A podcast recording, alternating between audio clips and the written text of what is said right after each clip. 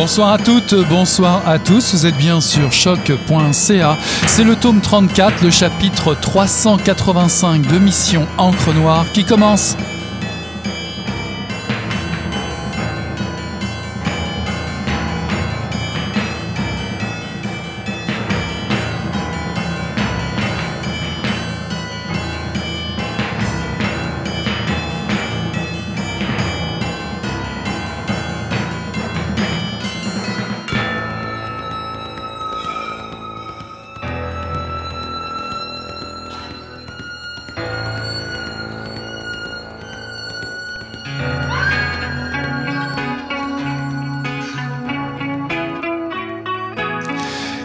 Quelle hastide mauvaise idée. Jules est planté devant la porte depuis 15 minutes et elle ronge ses ongles, le pied agité en attendant de trouver le courage de cogner. Elle est venue ici tout de suite après son shift pour éviter de changer d'idée. Elle a monté les marches lentement en pensant au paquet qu'elle pourrait glisser dans la boîte aux lettres incognito, laver du poids des obligations morales et de cette liste interminable de choses qu'il faut faire comme du monde. Elle pourrait jouer à Sunday Chris et partir, le ventre gonflé par le rire et l'audace. Elle pourrait régler ça le plus vite possible, rentrer chez elle, coller le chat devant une série et faire ce que toutes les filles de 24 ans à qui elle veut ressembler font le jeudi soir. Se coucher tôt pour être en forme le lendemain au travail. Elle redoute cette rencontre depuis les huit derniers mois et s'efforce d'oublier l'occupant de cet appartement depuis plus longtemps encore peut-être que tout aurait pu se régler par la poste sans que Jules ait à s'infliger une envie de vomir devant cette porte qui ne demande qu'à rester fermée. Jules cogne. Quelques secondes de silence. Et s'il n'y avait personne, et s'il était encore temps de sacrer son camp, la poignée tourne, comme dans les films, comme dans les livres, comme dans la vie. Ah ben colis s'exclame Denis.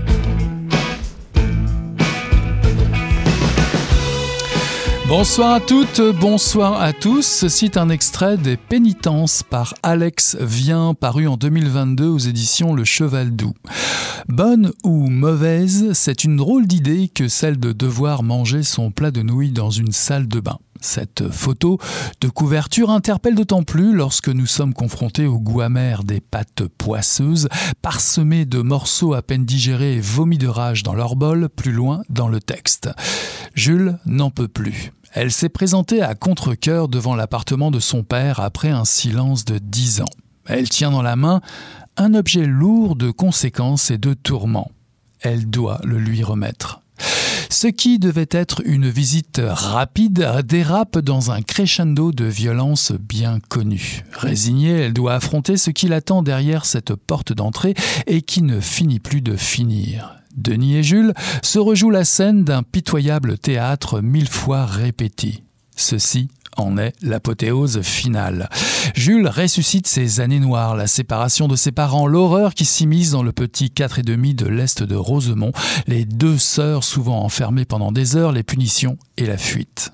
Le ton monocorde de l'autorice reste sec alors que son personnage se confronte à l'autorité imbécile d'un père aux abois. Porté par la voix de Robert Smith des The Cure, le récit prend des allures de thriller virant au cauchemar. Pour un premier roman, on devient vite accro à l'écriture vigoureuse d'Alex Vien qui revisite sans complaisance sa propre histoire et règle quelques comptes au passage. Je reçois ce soir à Mission Cronoir Alex Vien. Bonsoir Alex. Bonsoir. Alex, vous êtes montréalaise et étudiez au baccalauréat en cinéma à l'Université de Montréal. Vos mots sont portés à la scène en 2010 à l'occasion du concours d'écriture Les Urbains, ce qui vous encourage à obtenir votre deck en création littéraire du Cégep du Vieux Montréal. Sous le pseudonyme de Grand-mère Grunge, vous animez des billets d'humeur et des vidéos humoristiques sur votre chaîne YouTube en abordant l'identité de genre, la pauvreté, la diversité sexuelle et le maquillage dans une perspective féministe et queer. On retrouve vos articles dans le journal Métro. Les pénitences est votre premier roman. Alors pénitence, un nom au pluriel qui a pour synonyme châtiment, confession, mortification, voire réparation. Quelle signification donner à ce titre et pourquoi l'avoir choisi? Ben en fait, on aimait le fait qu'il y ait plusieurs lectures à ce titre-là. C'est un titre qui est assez classique, là, euh, qui court, qui est punché, mais qui allait rejoindre les thèmes justement comme très très chrétiens dans l'histoire, puis le thème aussi de la rédemption, euh, le thème aussi de l'attente, euh, de, le pardon, puis toutes ces choses-là. Mais aussi les pénitences, ça fait référence à un terme qui est très très québécois, qui fait référence à un châtiment, euh, une, punition finalement. Fait qu'on aimait comme qu'il y ait ce côté-là québécois, mais aussi qu'elle allait rejoindre des thèmes assez qui, qui, était comme en filigrane tout au long du, du roman. Mhm. Pouvez-vous nous présenter votre personnage, Jules? Qui est-elle et pourquoi se présente-t-elle à contre-coeur chez son père? Euh, je pense que Jules, c'est une jeune femme de 24 ans qui a toujours eu espoir que les choses changent dans sa famille. Je pense que c'est un thème qui est assez commun pour beaucoup de gens euh, face à la violence psychologique, où on a toujours l'impression que en trouvant les bons mots, en approchant la personne de la bonne manière, en se contrôlant soi-même qu'on va réussir à changer la dynamique familiale. Mais dans le cas de Jules, ben on voit encore une fois que c'est euh, une quête qui est vouée à l'échec. Mais je pense que on a toujours l'impression qu'on nous dit sans cesse que le temps arrange les choses. Euh, puis on a toujours espoir qu'une relation avec un parent, surtout un père, peut être réparée euh, simplement parce qu'on a pris de la distance. Mais je voulais aussi montrer que cet espoir-là, il est vivant, puis on, on, le fait vivre, mais il, il peut être vite euh, trahi par la réalité. Mhm. Alors ce père, on le découvre par la parole et le geste. Une poignée de portes tourne, il sacre. Alors en deux lignes, le décor est posé, une ligne de tension se crée, un ton qui, qui va se répéter sur la longueur du roman. Cette mise en forme du texte est, très proche du théâtre. Hein. L'accent est mis sur des dialogues dynamiques, euh, on va dire grandeur nature. Alors qui est-il ce Denis, ce vieux punk qui fait partie, comme vous le dites, de ceux qui n'ont jamais su se fabriquer un chez-soi?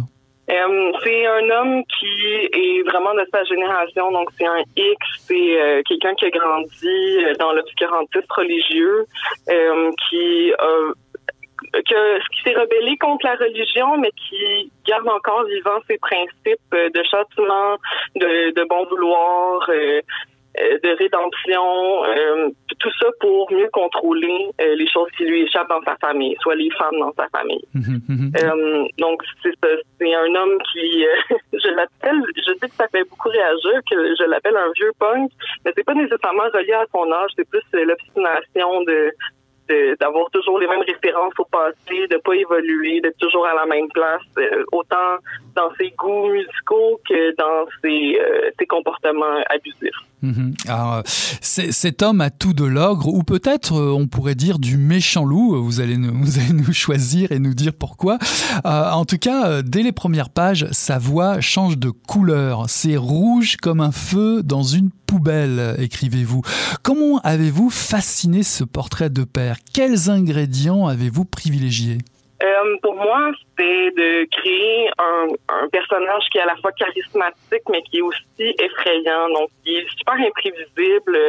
On, a l'impression, je pense, que les codes de ce genre d'homme-là sont assez connus, ou en tout cas sont assez répétés là, pour beaucoup de gens. Euh, J'ai eu tellement de témoignages de, personnes qui me disent que il ou elle voit leur père euh, dans ce personnage-là. Puis c'est quand même ça que je voulais évoquer aussi. Là, c'est on a tous et une fascination pour un père qui est mystérieux. On a toujours l'impression d'avoir accès à, à, sa profondeur, mais en même temps, c'est toujours des êtres très mystérieux qui savent pas comment exprimer leurs émotions de manière constructive.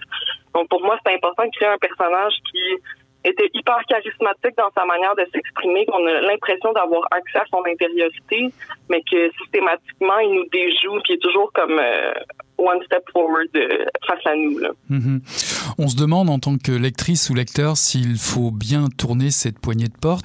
Mais Jules, vient-elle pour se faire croquer parlant du méchant loup ou pour souffler sur la cabane du méchant loup justement euh...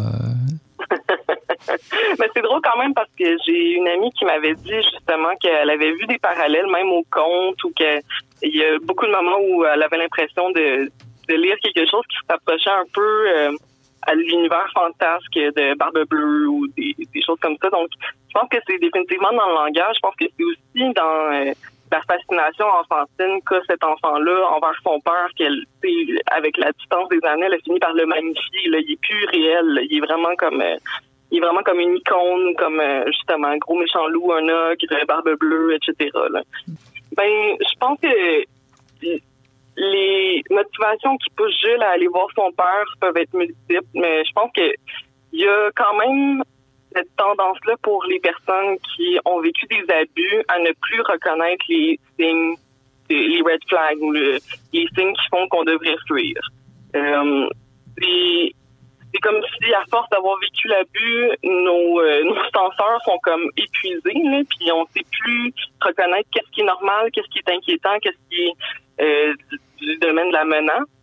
Euh, je pense qu'il y a ce côté-là où Jules, au fond, veut se réconcilier avec son père, mais il y a probablement une partie d'elle aussi qui pense que avec les années qui ont passé, elle est maintenant capable de l'affronter, puis elle pourrait euh, gagner s'il y avait comme une joute entre les deux. Je pense qu'il y a cette dimension-là de on veut réparer quelque chose, mais s'il y avait quelque chose à régler, on veut finalement avoir le dernier mot, puis on veut avoir le upper hand sur notre agresseur.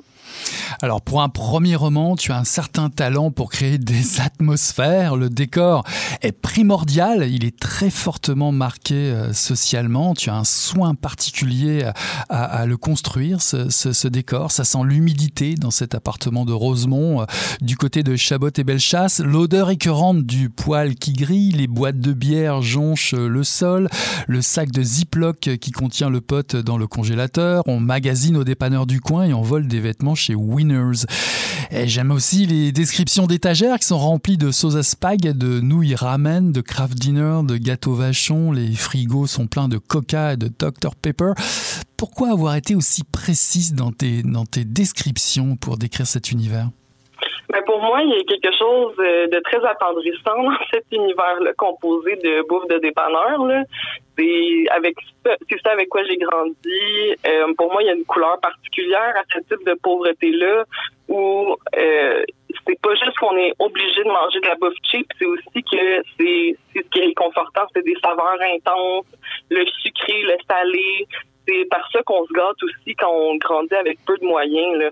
Pour moi, il y avait quand même euh, c'est important pour moi de, rendre hommage à ces couleurs-là fluo, comme de bouffe de dépanneur, puis aussi à la saleté particulière de ces environnements-là, où tout est toujours un peu sale. Puis euh, c'était quelque chose qui m'avait frappé dans ma jeunesse quand j'allais chez des amis qui avaient comme un peu plus de moyens, qui avaient des belles maisons c'était toujours propre chez eux. C'est comme s'il y avait toujours quelqu'un qui avait eu le temps de faire le ménage. Puis ça, pour moi, ça n'a jamais ressemblé à l'univers dans lequel j'ai grandi. Pour moi, il y a toujours un moton de poussière dans le coin de la pièce, une petite araignée, des vêtements sales. Euh, il y avait toujours comme ces odeurs-là, ces, ces ambiances-là qui étaient hyper présentes, puis qui, pour moi, étaient normales jusqu'à temps que je sois confrontée au choc de la vie des autres. Mm-hmm j'étais intéressée quand même à dépeindre ça parce que c'est pas juste euh, misérable, c'est aussi c'est justement toutes les odeurs qui rappellent l'enfance, toutes les couleurs,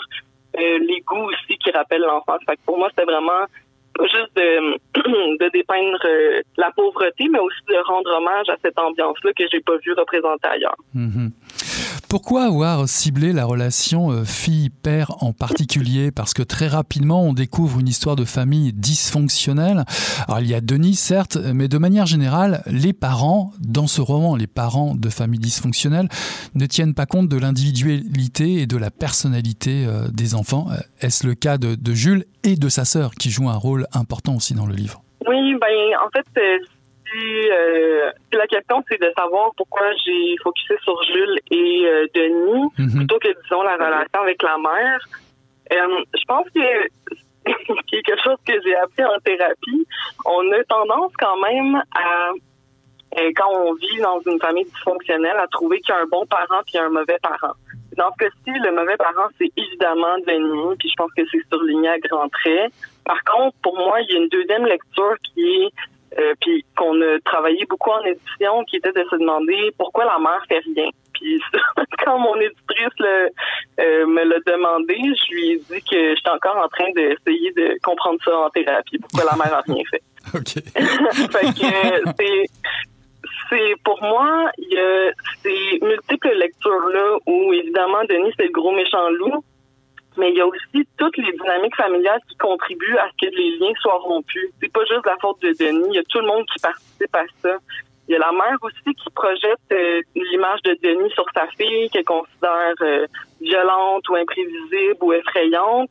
Et ça, ça nuit aussi à la relation que Jules a avec sa sœur. Donc, il y a toutes ces dimensions-là, comme tous les liens, toutes les projections que les différents membres de la famille font les uns sur les autres, les unes sur les autres. Puis pour moi, c'était quand même important que si on, on il y a comme le thème principal, mais si on s'attarde un peu plus aux relations tortueuses qui existent entre les personnages, c'est quand même un deuxième niveau qui est peut-être moins souligné, mais pour moi qui est aussi important puis qui peut expliquer pourquoi cette famille-là est disséminée. En dehors de Denis, il y a eu tout, plein d'autres raisons pour lesquelles les relations avec ces personnes-là ont été ruinées. Puis ça, c'est tout le monde qui emporte un peu la, culpabilité. Les enfants emportent la culpabilité, mais c'est là l'erreur aussi, c'est de penser que les enfants avaient un rôle à jouer actif là-dedans ou qu'ils pouvaient euh, assumer cette responsabilité-là. Là mhm. encore, c'est une question que je pose. Mhm. Il y a un enjeu symbolique qui se niche au cœur de ce huis clos, l'assiette de nouilles dont je parlais en intro, qui se consomme assis sur la bolle des toilettes, sur la couverture. On est loin de la Madeleine de Proust, hein, on va être d'accord. Que représente cette assiette bien remplie euh, Tu écris Jules mange pour absorber l'amour qu'on lui a servi dans une assiette quand les mots étaient proscrits. C'est un langage maladroit et addictif qui remplit son vide tout en le creusant davantage. Euh, ben d'abord, c'est ça sur la couverture. Euh, je sais qu'il y a une petite ambiguïté. Est-ce qu'elle mange sur la bosse de toilette? Ça me fait vraiment rire parce que des membres de ma famille ont dû me demander cette question-là en étant un peu gênée. Puis j'ai dû leur dire non, elle est sur le comptoir de la, salle de bain. Là.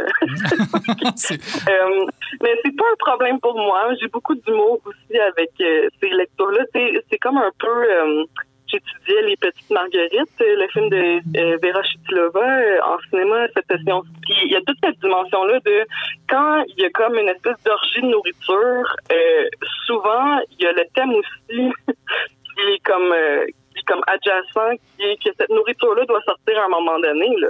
Puis, pour moi, il y a quelque chose où on peut en parler de cette bassesse-là, comme l'orgie de nourriture c'est c'est pas juste comme euh, de festoyer, c'est pas juste comme heureux, c'est aussi comme la bassesse humaine. Mhm. Puis il y, a ce thème-là aussi que je pense qui qui est assez euh, qui est assez présent dans l'histoire. À un moment donné, il y a l'urine aussi. Là. Fait c'est pas quelque chose qui me gêne. Je pense que j'ai un humour assez pipi caca aussi des fois, puis euh, je l'assume. Mais pour moi, c'est ça, l'assiette de spaghetti, elle a une dimension métaphorique aussi parce que dans un milieu euh, pauvre comme dans celui, celui dans lequel Jules a grandi, la nourriture a tellement une dimension émotive, puis représente tellement de choses. C'est quand on finit son assiette, c'est comme si on honorait le temps que nos parents ont mis à la préparer. Ou si on la finit pas, au contraire, c'est comme c'est vu comme une trahison. Donc, la nourriture est tellement porteuse de différentes émotions, d'émotions violentes et contradictoires. Fait pour moi, c'est vraiment important d'explorer cette relation-là avec la, nourriture, que ce soit dans la peur d'en manquer, euh, qui fait qu'on en mange énormément, qui fait qu'on en abuse, mais aussi dans la privation volontaire. Qu'est-ce qui arrive quand on se rend compte que la nourriture contient toutes ces émotions-là qui sont parfois négatives, puis qu'on essaie de s'en priver? Est-ce que ça change la personne qu'on est? Est-ce que Qu'est-ce que ça change chez nous? Est-ce que c'est une sorte de rébellion ou au contraire, c'est de se faire violence à nouveau? Pour moi, il y avait toute cette dimension-là qui est intéressante dans euh, la nourriture et son absence. Mm-hmm. La musique de The Cure euh, résonne tout au long du roman, ce qui donne des, scènes mémorables où Denis et Jules valsent au milieu de, la, pièce. Est-ce que ce père fascine toujours Jules? Est-ce que The Cure représente un des seuls sujets en commun? Est-ce que c'est un terrain neutre ou pas, où la fille et le père se rejoignent? Euh, Je pense que pour beaucoup du roman, il y a cette, euh, cette impression-là que la musique, c'est un héritage. Puis c'est peut-être l'héritage que j'ai le, le, plus de mal à laisser aller. Puis, puis là aussi, le push and pull qui existe entre Jules et Denis, il y a cette fascination-là, il y a cette admiration-là.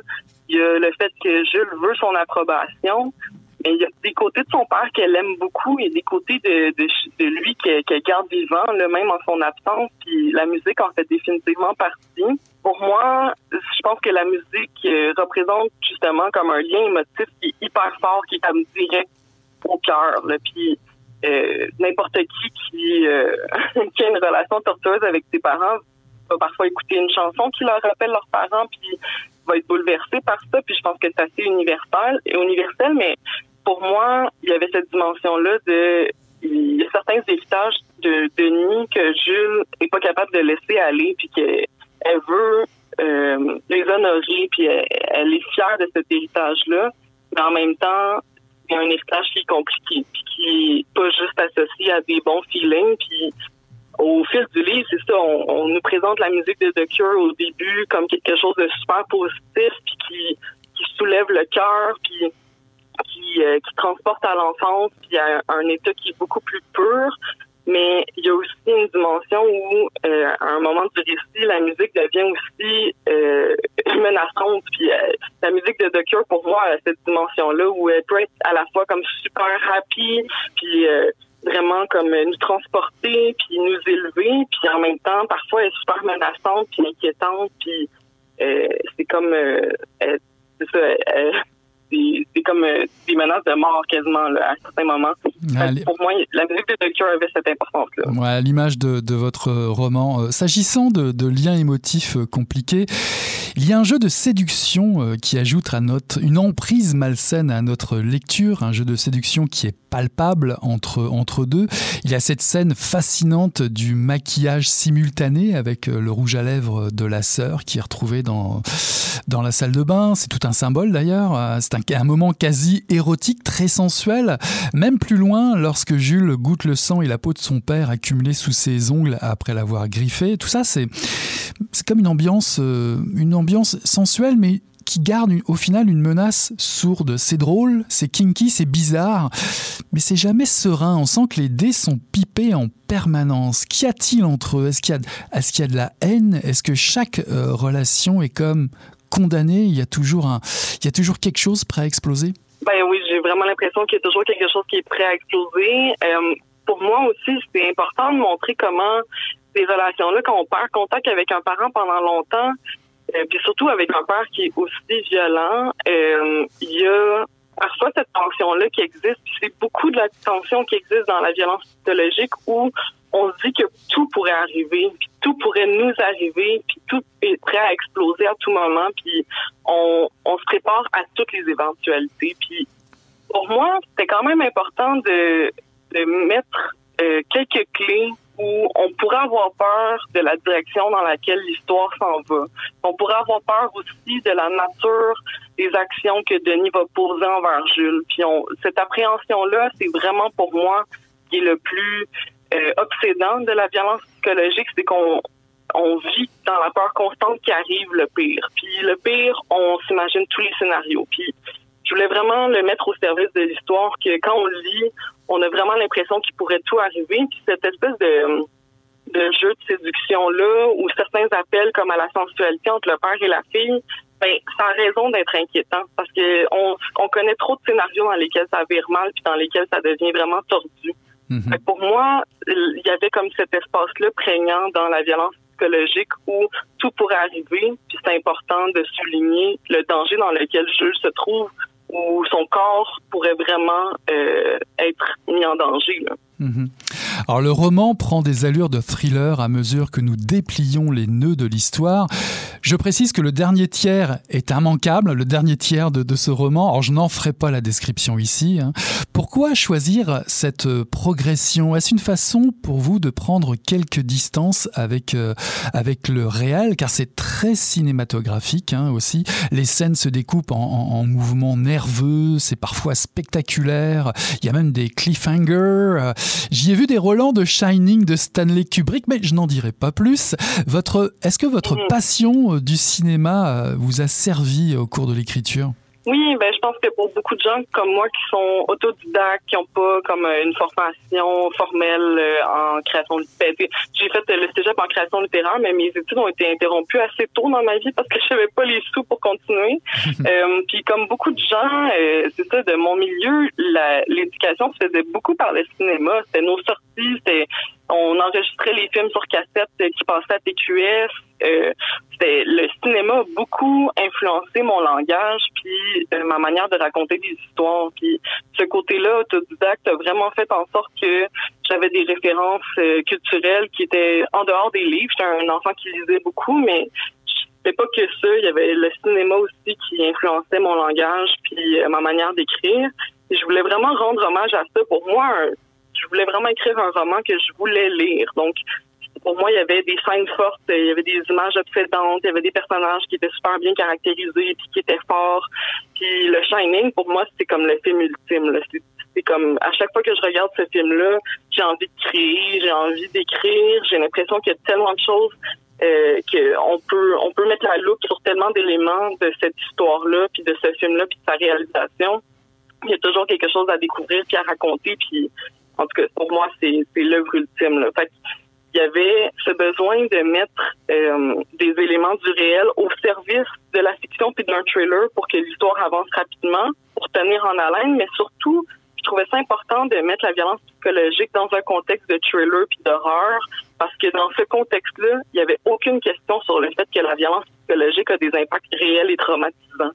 Euh, en créant ce huis clos-là, puis en, faisant avancer l'histoire de cette manière-là, il n'y a pas de question sur le fait que la violence qui est décrite est réelle puis elle a des graves conséquences. Mhm. Pour moi, il y a comme tout ce mélange-là de mes influences autodidactes, euh, mes, mes films préférés, puis il y a aussi le besoin de euh, convaincre, mais aussi par la forme du récit, que la violence psychologique est réelle puis a des impacts importants. Mhm. Pour finir, il y a une dimension sociologique indéniable dans, votre livre.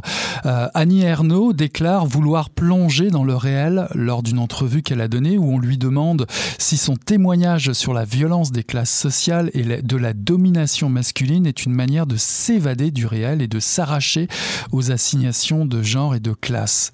Pour vous, qu'est-ce que représente finalement euh, ce livre? Est-ce que c'est une, façon de vous évader également du réel ou de vous arracher aux assignations de classe?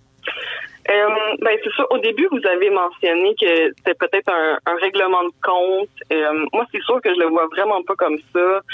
Je l'ai vu comme une réappropriation. C'est pas un règlement de compte, c'est juste les choses qui sont arrivées puis dont je me suis servi dans le contexte du roman. Pour moi, c'est important de me réapproprier puis de me rendre compte j'ai pas à protéger qui que ce soit mais c'est pas non plus dans une intention de vengeance c'est juste d'honorer ce que j'ai vécu.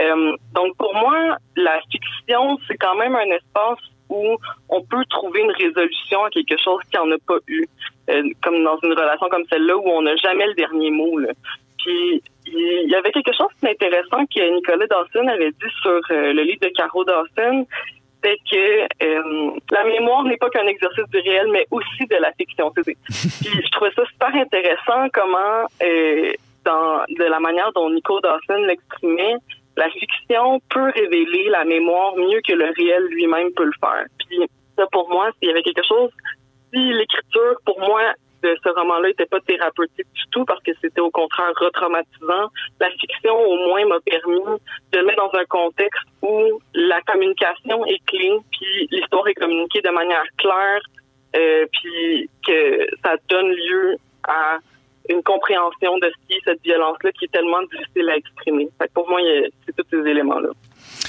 Comment se retrouve-t-on coincé entre l'appartement étriqué d'un père toxique et la nostalgie d'une vie passée? Comment tirer un trait final, verrouiller la porte derrière soi sur des années de violence? Je vous encourage à vous procurer ce premier roman, Les Pénitences, par Alex Vien, paru en 2022 aux éditions Le Cheval Doux. Merci Alex d'être passé à Mission Encre Noire.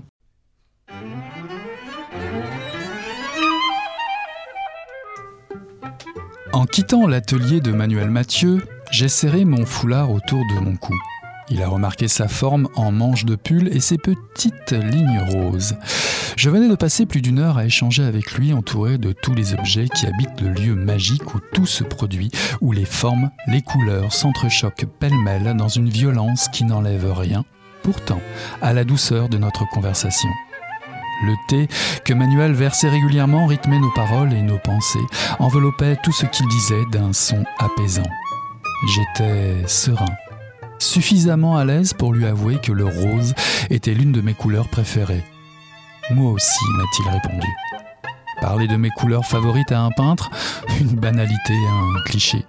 On dirait une bourde, un faux pas, mais cette conversation est pour moi signifiante parce que le rose est la couleur qui m'a le plus happé dans un de ses tableaux, la première fois que j'ai eu la chance de voir son travail dans une exposition collective. Le rose, mais surtout les différentes teintes du rose, la manière dont la couleur évoluait sur la surface saturée par endroits et ailleurs poreuse, presque transparente, puis teintée de jaune, de blanc et soudainement interrompue par des traînées d'autres couleurs plus criardes, brun, turquoise, mauve, brun, et par des textures inattendues, empattement topographique, surface reluisante, gouffre.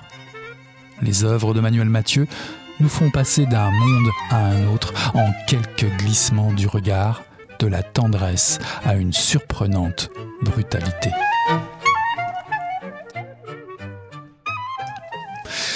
Cet extrait est tiré d'un texte signé Nicolas Dawson dans la revue Moebius 173 intitulé Je cultive le jardin de la furie, un numéro dirigé par Lula Carballo et Olivia Tapiero. Si cultiver, c'est remuer la terre, notre terre intime, notre passé, nos mythes, en gardant à l'esprit l'inévitable finitude des choses, cultiver, c'est également en récolter les fruits. Ce numéro, dont la citation phare est tirée d'un vers d'Alejandra Pizarnik, publié dans son recueil de poésie Poesia Completa, paru chez Lumen en 2021, évoque la fureur, ce sentiment de colère sans mesure, de délire, de frénésie qui s'empare des plumes des autoristes, ici présents et présentes, et qui provoque un florilège d'émotions et de sensations qui fleurissent et mûrissent au bord des allées et des contre-allées, des injustices et des frustrations vécues. Marie Audran, Amélie Bélanger, Aglaé Boivin, Nicole Brossard, Geneviève Dufour, Audriane Gascon, Allégria Gobeil, Marc-Olivier Hamelin, Rosie L. Dano, Benjamin Lachance, Ayavi Lake, Rachel Larivière, Nathalie van der Linden, Nicolas Dawson qui nous convie à visiter l'atelier et l'art de Manuel Mathieu, l'artiste en résidence, Marie-Célie Agnan est l'écrivaine en résidence, Luba Markovskaya s'empare de la rubrique création, Blaise Endala celle de la lettre un écrivain à une écrivaine vivante. Je reçois ce soir à Mission Encre Noire les copilotes de ce nouveau numéro de la revue Moebius, les écrivaines Lula Carballo et Olivia Tapiero. Bonsoir Lula et Olivia. Bonsoir, bonsoir. Lula, vous êtes originaire de l'Uruguay, vous avez achevé une maîtrise en création littéraire à l'UCAM en 2018, vous avez publié Créatures du hasard aux éditions Cheval Doux, un roman qui a été finaliste au prix littéraire des collégiens ainsi qu'aux rencontres du premier roman. En 2021, vous avez publié Ensemble nous voyageons, un album jeunesse coécrit avec l'artiste Catherine Anne Laranro et illustré par l'artiste Kesso aux éditions Dans de Lyon. Publiez vos poèmes et vos traductions dans différentes revues spécialisées également. Olivia Tapiero, vous êtes écrivaine et traductrice. Vous avez signé Les Murs en 2009, Espace en 2012, Phototaxi en 2017 et Rien du tout en 2020. Vous avez co-dirigé le collectif Cher en 2019. Vous êtes membre du comité de rédaction de Moebius depuis 2019. Vous avez contribué également à plusieurs revues dont Estuaire, Liberté, Tristesse et lettres québécoises. Il est précisé dans votre bio, je cite, que votre œuvre changeante est traversée par une sensibilité à la désintégration, une méfiance envers les institutions et le nationalisme et l'exploration d'un non-consentement à l'état du monde. C'est une excellente entrée en matière pour présenter la citation thème de ce numéro intitulé Je cultive le jardin de la furie. En quoi cet extrait tiré de Poesia Completa d'Alejandra Pizarnik vient vous rejoindre précisément l'une et l'autre? Euh, bah, Déjà, Lula et moi, euh, avons une grande euh, amitié artistique et littéraire. Et Alejandra Pizarnik est une des poètes qui sont vraiment chers à nos deux cœurs. On voulait aussi aller du côté des littératures euh, hispanophones et traduites pour cette citation thème, euh, parce que déjà, c'est à la base, c'est un terrain d'amitié. Ensuite, pourquoi ce vers en particulier? On, Lula pourra en parler plus, mais moi, ce qui m'a frappé, c'est vraiment cette temporalité double, donc euh, où on associe en général la furie, la fureur à une vitesse, à une réactivité qui est souvent dénigrée, qui n'est pas vue comme une pensée possible, alors que le geste de cultiver ce jardin s'inscrit comme dans une patience, une lenteur et une acceptation du fait que les résultats ne seront, les fruits ne seront pas visibles tout de suite. Et je me suis dit, ah, mais ça, c'est intéressant pour aborder la furie, la colère, euh, en tant que quelque chose qui peut être euh, investi dans la durée euh, et qui puisse être fertile et pas seulement destructeur. Bah Lula, Lula, il est précisé, il est précisé dans, il est précisé dans le liminaire, je cite, nous avons décidé d'évoquer la furie plutôt que la fureur dans la traduction libre de Cultivo el Jardín del Furor pour choisir une allusion mythologique. Y a-t-il d'autres possibilités à laquelle vous aviez pensé? Qu'est-ce que signifie justement furor pour vous dans ce numéro? Je pense que dans le cas du choix du mot, on est allé euh, tout d'abord, oui, dans, l'évocation des, des, furies dans la, mythologie, mais aussi euh, par rapport à la sensibilité qu'on avait à la sonorité euh, de la traduction.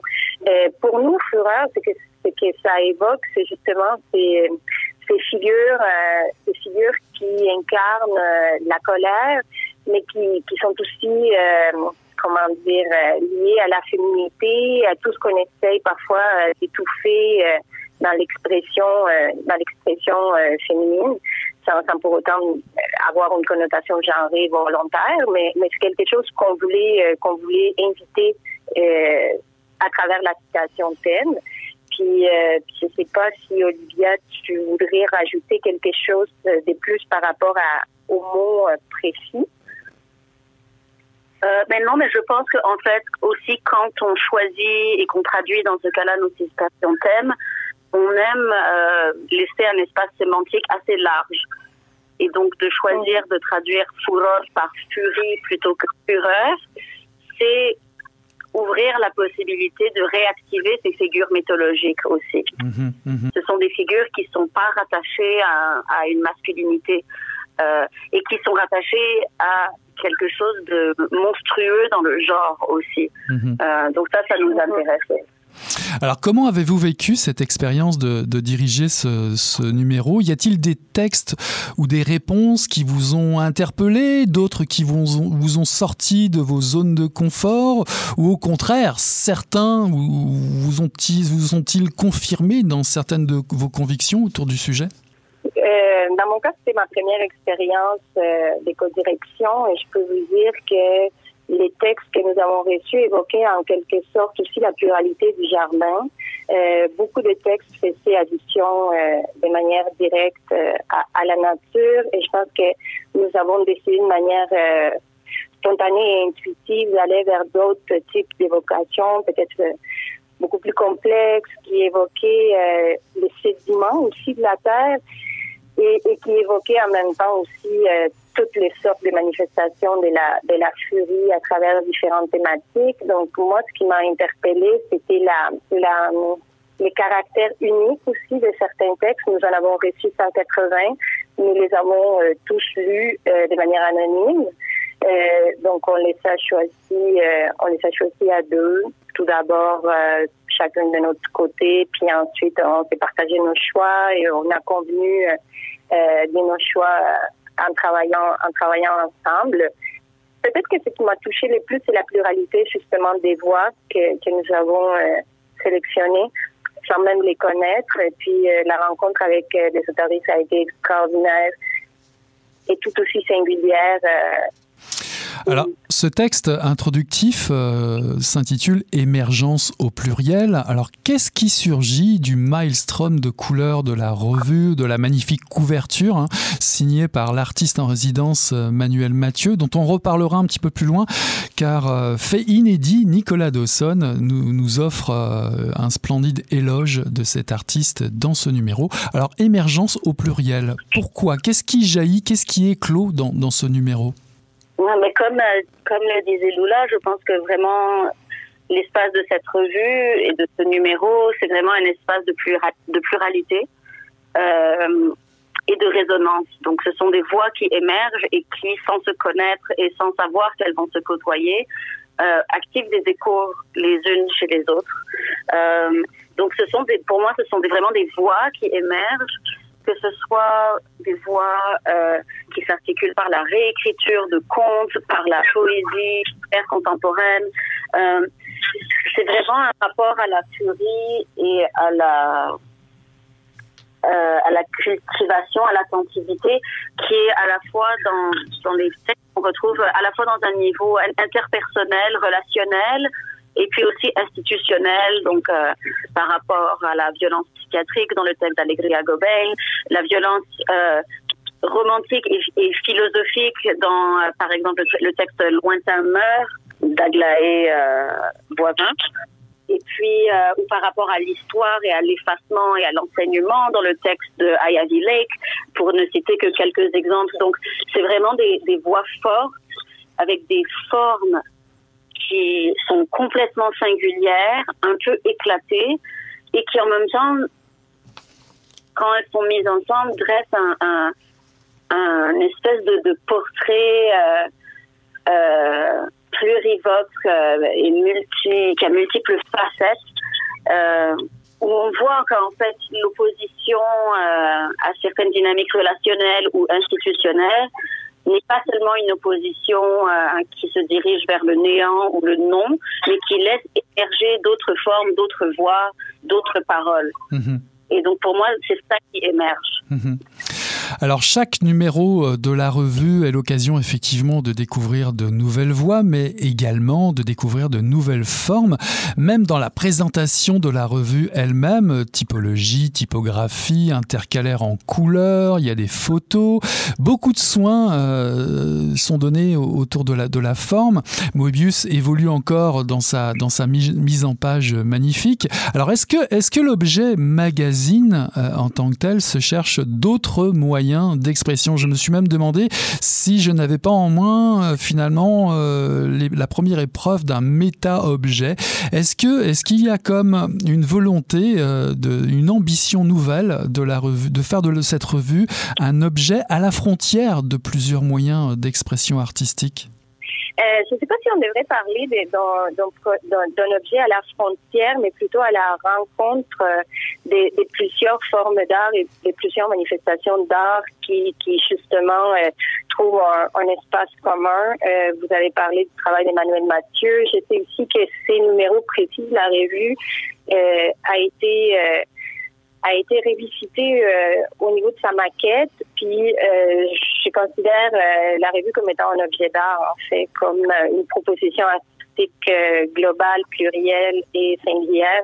Donc, dans ce sens, tout a, été accompagné de manière très, engagée par toutes les personnes qui font partie euh, de la conception euh, de la maquette jusqu'à la production du numéro. Je sais que dans le cas de Manuel Mathieu, il s'est investi dans tous les choix typographiques. D'ailleurs, c'est sa calligraphie euh, qui, qui, qui, apparaît sur la, sur la couverture et sur les titres de chaque, de chaque section et des, et des, et des, des textes aussi. Donc, tout est soigné et tout est accompagné euh, par les personnes qui interviennent dans le numéro. Et, dans ce sens, je considère que, que oui, sans doute, euh, on se rapproche plus d'un objet artistique il y a un balado, oui, il y a un balado qui est accessible à chaque revue, à chaque numéro de la revue. Vous, euh, auditrices, auditeurs, vous pouvez rejoindre effectivement d'autres façons de présenter euh, euh, la nouvelle revue qui est publiée et qui est disponible en kiosque. Ben, S'agissant de, de, Manuel Mathieu, si je peux revenir sur ce point-là, j'aimerais que vous nous parliez de votre rencontre avec cet artiste en résidence, puisque fait inédit également dans ce numéro, Nicolas Dawson prend la parole. Nicolas Dawson que l'on ne présente plus, hein, évidemment. Il relate euh, sa rencontre avec lui.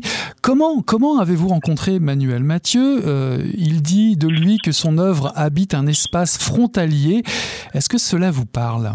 Oui, mais on est déjà tout à fait honoré que Manuel Mathieu. Et d'ailleurs, je pense que c'est peut-être une des premières fois, sinon la première fois, qu'on a vraiment un peintre pour euh, pour assurer la, couverture de la revue. Donc, il y a tout un rapport à la texture, à l'espace qui est différent par rapport à l'art numérique, par exemple, qu'on voyait chez l'artiste en résidence euh, précédent. Et Manuel Mathieu est un grand artiste qui, connaît un succès international et qui, en même temps, est, une personne euh, extrêmement euh, humble euh, et très curieuse une personne très curieuse qui, qui prend le temps, qui cultive vraiment le jardin de sa furie dans, dans, ce qu'il dégage et dans sa manière d'inviter, de recevoir. On a pris un thé avec lui dans son studio. On a longtemps médité devant la toile qui euh, qu'on voit, dont on voit un extrait sur la couverture. Donc là aussi, je dirais que comme disait Lula, à chaque étape de la revue, c'est vraiment un processus de rencontre et d'échange et ça finit par créer des espèces de, peut-être pas tant des communautés figées et solides, mais des, des constellations euh, euh, puissantes et, et euh, éphémères ou pas, quoi. Mhm. Et je pense que Moebius euh, vraiment tisse de plus en plus des, des, ponts entre le milieu des arts visuels et de la littérature et de l'écriture. D'ailleurs, on a aussi un, ça sera annoncé plus tard, mais on vous le fait en scoop. Ici, il y aura un projet de littérature hyper médiatique avec Moebius qui, qui s'articulera bientôt et qui sera euh, présenté euh, au cours de l'année. Alors si vous le permettez, j'aimerais rentrer un petit peu plus en profondeur euh, dans, le magazine en, parlant de quelques textes. On n'aura pas le temps évidemment de, développer tous les textes. Mais par exemple, parlons de ce texte de Luba Markovskaya qui nous parle de création, de la traduction comme un espace inédit de création et de la possibilité de transversalité des langues. Est-ce que traduire est comme une frontière. Est-ce qu'elle parle d'un lieu inédit qui mélangerait les, sons et les univers? À mon avis, le travail que Luba a fait euh, dans, cette, euh, dans cette plongée qu'elle a fait euh, entre sa pratique de création et sa pratique en tant que traductrice c'est assez fascinant parce que ce qu'elle évoque, c'est la, la possibilité de traduire dans différentes langues des choses qui n'existent pas dans la langue d'arrivée. Euh, il y a d'ailleurs dans, son texte quelques exemples des mots qui existent en russe mais qui n'existent pas en français. Mais puisque son texte est écrit en français, il gagne en poésie quand elle invite des mots dans sa langue maternelle qui ne trouvent pas leur équivalent euh, en français. Et je crois que c'est ce qui m'a le plus euh, quand, quand j'ai travaillé euh, dans l'accompagnement de son texte, c'est-à-dire cette, euh, cette ouverture et cette, ces foisonnements qui, qui existent à travers la traduction. Euh, c'est sûr que ça dépend toujours de la perception qu'on a du travail des, des mais c'est en rencontrant Nuba que j'ai vu les potentiels qui va au-delà des chiffres ramenés en texte dans une langue. Elle parle vraiment de la richesse et de l'investissement que ça prend en tant que créateur et de euh, en tant que créatrice dans cet acte-là d'aller à la rencontre des mots que d'autres personnes ne peuvent pas comprendre, de les inviter dans une langue d'arrivée et de leur, de leur euh, donner la richesse qu'ils portent en eux et, et qu'on ignore parce que parfois, ben, Dire, on ne peut pas connaître toutes les caractéristiques ou les particularités de différentes langues, mais quand elle parle de, la Lune, par exemple, et des manières de, de, dessiner, de décrire euh, les, les phases de la Lune en russe, on n'a pas l'équivalent en français, mais la manière qu'il a de l'expliquer est absolument euh, magnifique. Ou quand elle explique aussi les moments où elle est entrée en contact direct avec les Français et que le français a eu une résonance pour elle à travers euh, un poème qu'elle a entendu dans une lecture euh, où on disait le mot lac et que euh, c'était la première fois que bon, elle, avait senti que, les Français l'interpellaient. bref, donc on, on, brise les frontières en fait à travers les mm-hmm. textes des livres. Et à l'intérieur même de la langue, c'est-à-dire que la langue d'arrivée la manière de traduire, par exemple en français, ne sera pas la même chez toutes les traductrices, euh, selon le bagage euh, linguistique et musical et sensoriel que porte chaque corps traduisant. Euh, et je pense que c'est intéressant aussi de, de, venir complexifier en fait cette idée de la langue comme un monolithe euh, et de revenir en fait à à la parole singulière dans la traduction aussi, et qui fait de la traduction un espace de création. Mhm. Et je pense que euh, on est dans un espèce de on est dans un moment euh, actuellement de, de, revalorisation de la traduction. On ne considère plus que c'est une activité subalterne. Euh, mais euh, il y, a, y, a, plusieurs ouvertures et même ça peut être un lieu d'innovation. Par exemple, c'est par les traductions qu'on retrouve, retrouve avant tout le pronom yel dans des textes en français. Mhm. Je, m'en voudrais, je m'en voudrais de, passer euh, sous silence un texte qui m'a fasciné, c'est celui de Ayaki Lake, euh, Les autres tables du dîner.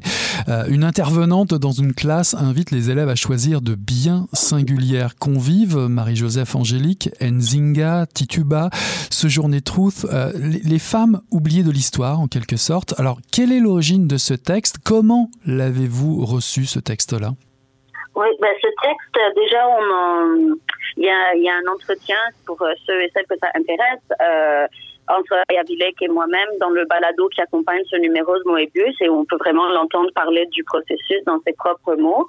Mais euh, en gros, en fait, la citation thème a interpellé euh, Ayavilek euh, et euh, c'est un croisement, en fait, ça a été inspiré par la citation thème, mais aussi par l'œuvre euh, de, de, de, Dinner Table de Judy Chicago, où elle invite, euh, des femmes, des convives à la table d'un grand banquet.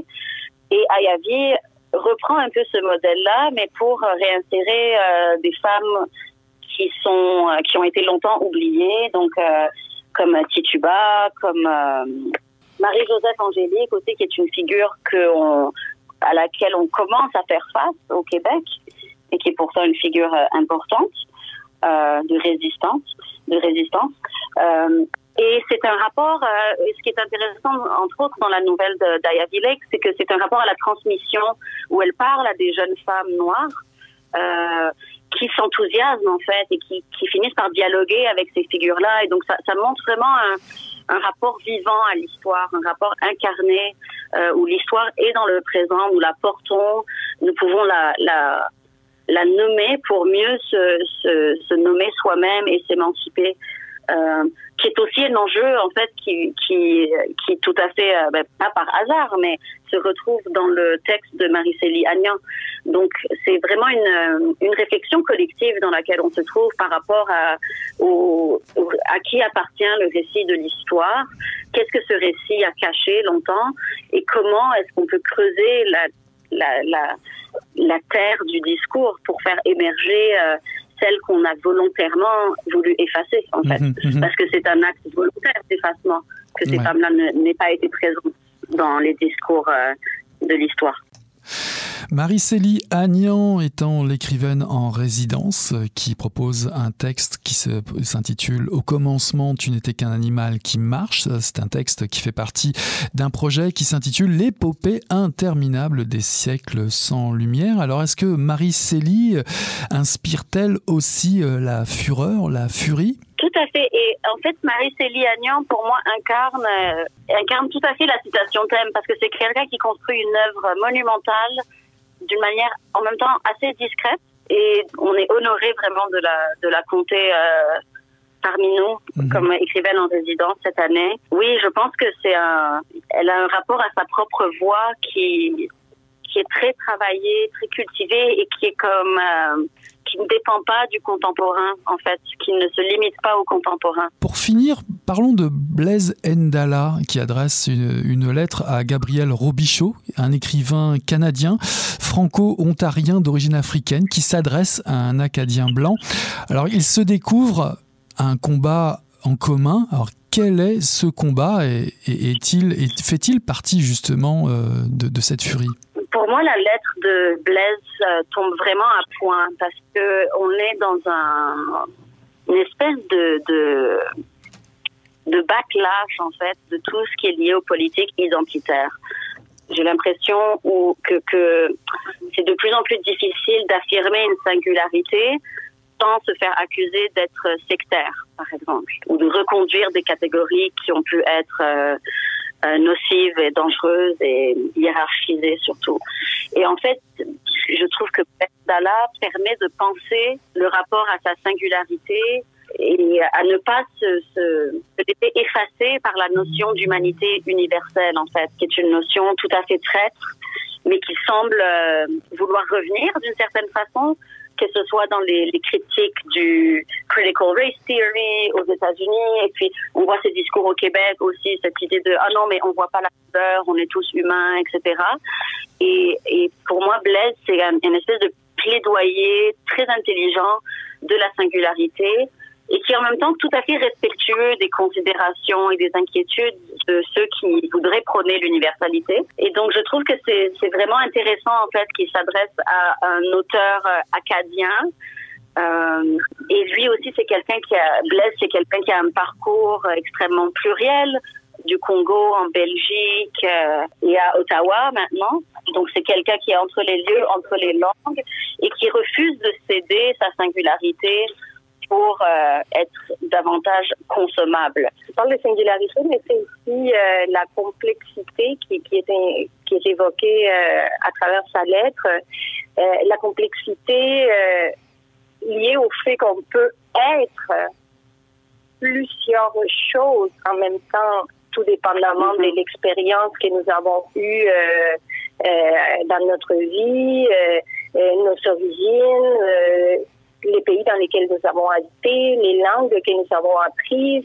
Donc c'est aussi une manière, euh, une manière de dire, euh, je ne sais pas si c'est sa volonté, mais de dire euh, attention, ce n'est pas parce que vous voyez ou, vous inscrivez des connotations sur sur une personne que cette personne n'est que ce que vous voyez. Je veux dire, la personne que vous voyez est complexe, elle est traversée de différentes langues, de différentes expériences et euh, son rapport euh, à, la langue est aussi est aussi euh, particulier que, que, celui de la personne qui à laquelle il s'adresse dans sa lettre.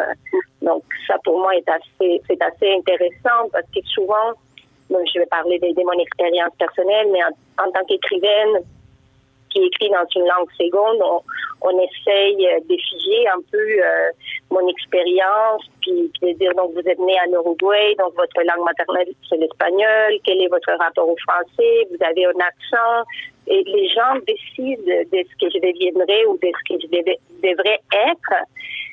Et une lettre comme celle de Blaise invite à, à rompre avec, avec tous ces stigmates et dire euh, j'ai votre complexité aussi, je la comprends et voici, euh, et voici ce, que j'en ressens et voici comment je crée à travers tout ça. Donc, c'est extraordinaire d'essayer de, de, figer les gens.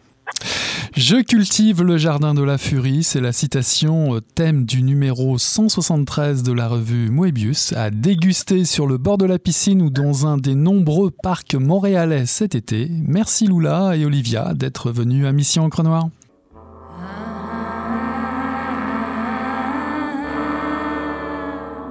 Voilà qui met fin à Mission Encre Noire cette semaine, le tome 34, le chapitre 385. J'ai eu le plaisir de recevoir en entrevue en première partie Alex Vient pour nous présenter son premier roman Les Pénitences, paru en 2022 aux éditions Le Cheval Doux, ainsi qu'en seconde partie d'émission, j'ai reçu les écrivaines Lula Carballo et Olivia Tapiero pour nous présenter le plus récent numéro de Moebius 173. La revue est déjà en kiosque et qui s'intitule Je cultive le jardin de la furie. Voilà, on tourne la page et on se dit à la semaine prochaine. Salut là Garbo acabou de irajar, hein? É, mas eu tava falando pra você, né? Depois que eu passei a me sentir, aí o negócio ficou diferente. Jorjão! Vai, garoto! Fala a verdade. Isso era bom. Não, nem a cerveja que eu não sei. Ô, Ciro, tira a mão do meu bolso. Agora um arame, um arame